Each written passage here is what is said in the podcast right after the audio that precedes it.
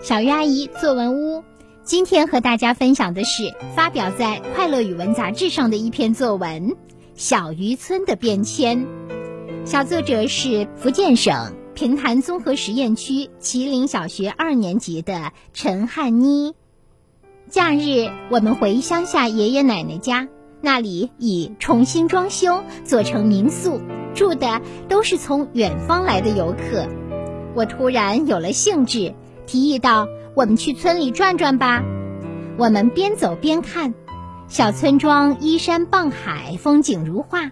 你看，一座座带青色的石厝，像一座座古朴的城堡，与错落有致的梯田、蔚蓝色的大海相映成趣。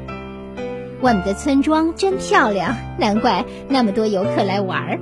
我说，爸爸感慨道：“是啊。”这里发生了翻天覆地的变化。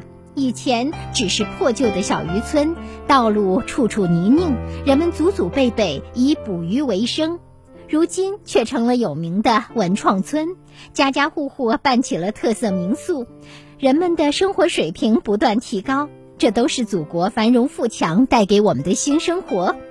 我知道老师教我们唱过《国家》，让我印象深刻着呢。有了强的国，才有富的家。爸爸妈妈欣慰地笑了，全家人一起唱起歌来，歌声在村里回荡。好的，以上就是由陈汉妮同学所写的作文《小渔村的变迁》。接下来，请陈静老师来点评这篇作文。百年风雨兼程，百年披荆斩棘。厚植在中国人心里的百年家国梦想，从陈涵妮小朋友的小渔村的变迁，我们可见一斑。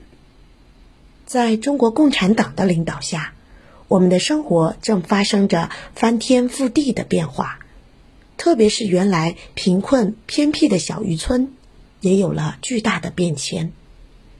本文记录了陈涵妮小朋友假日回到乡下爷爷奶奶家的所见所想。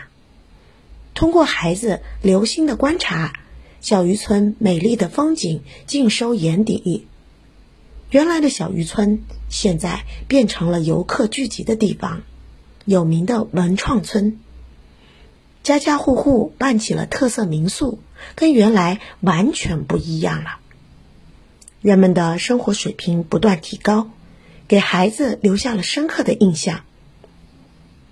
陈海妮小朋友不仅仔细观察了小渔村的变化，而且仔细思考了发生变化的原因，很直观的展现了新中国新面貌，更让我们深刻体会到了没有共产党就没有新中国的真理。我们可以学习这位小朋友的思考与写作方式，留心观察身边事物的变化，记录你所感受的历史足迹，从身边的小变化入手，加深对生活的体悟，做生活的有心人。最后，在文章的结尾处，在韩妮一家人欢唱的歌声中。我们再次感受到了共产党给我们的生活带来的变化。